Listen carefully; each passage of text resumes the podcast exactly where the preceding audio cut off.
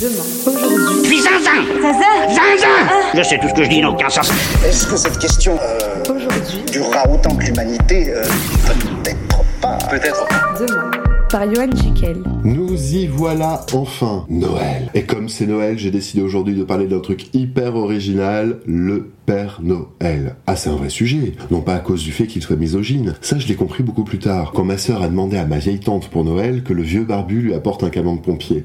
La pauvre gosse. Finalement, elle a eu une dilette. Attention, pour autant, elle ne sait toujours pas cuisiner. Pendant des années, j'en ai rêvé toutes les nuits. Ah non, pas de cette histoire. Du Père Noël. Bien serré dans son petit costume rouge avec sa petite barbe blanche, hipster avant l'heure. J'étais sous ma couette, je l'imaginais venir dans ma cheminée, débarquer dans ma chambre et le surprendre à coquer mon cookie, qu'il me surprenne et qu'il m'invite à m'asseoir sur ses genoux et qu'il me demande si j'avais été un enfant bien sage. Un peu comme un ado sous la couette dans la pénombre de son portable qui cherche depuis une heure le meilleur scénar. Au-delà du fait que ce soit le seul type sur Terre avec Walt Disney à qui on ne reproche pas de s'intéresser aux gosses, c'est aussi le seul type sur Terre que je connaisse qui continue de bosser au-delà de la retraite.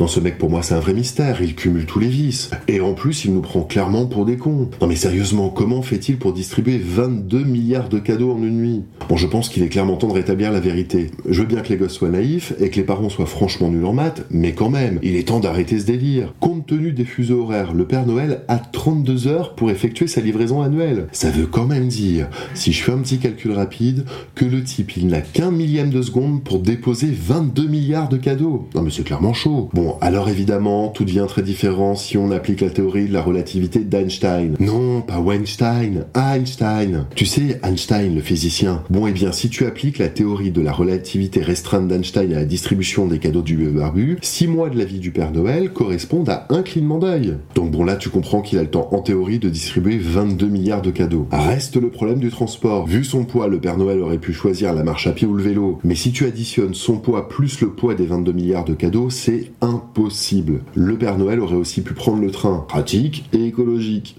en France, les enfants auraient été beaucoup trop malheureux. Donc, le vieux barbu a opté pour des reines. Mais oui, qu'on est con, des reines. L'attelage est composé de 8 reines, 4 mâles et 4 femelles. Bon bah tu vois bien que le Père Noël scintille bien, c'est pas misogyne, c'est les parents qui sont cons en fait. Un renne peut porter en moyenne 150 kilos. Bon là, il y a un sérieux problème, parce qu'il faudrait 2,5 millions de rennes pour tirer le traîneau du Père Noël. Mais comme il y a environ 7 millions de rennes dans le monde, ce n'est pas impossible. Mais techniquement c'est très compliqué, car l'attelage du Père Noël ferait 2500 km de long, soit la moitié de la entre Paris et le pôle Nord. Bref, joyeux Noël à toi quand même, et si tu veux me faire un cadeau, n'oublie pas de partager de t'abonner et de venir me retrouver sur YouTube, sur Facebook ou sur Instagram.